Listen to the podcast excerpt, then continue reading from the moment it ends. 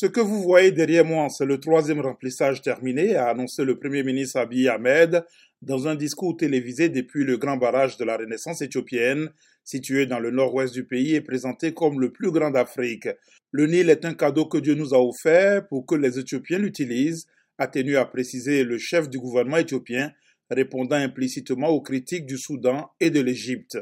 Les deux pays ont plusieurs fois demandé à l'Éthiopie de cesser ses opérations de remplissage, en attendant la conclusion d'un accord tripartite sur ce sujet et sur les modalités de fonctionnement du barrage. Tributaires du Nil, le Soudan et l'Égypte affirment que ce méga barrage, d'une puissance annoncée de plus de 5000 MW à terme et une capacité de retenue de 74 milliards de mètres cubes, va nuire à leur approvisionnement en eau. L'Égypte a même protesté à la fin du mois de juillet auprès du Conseil de sécurité de l'ONU.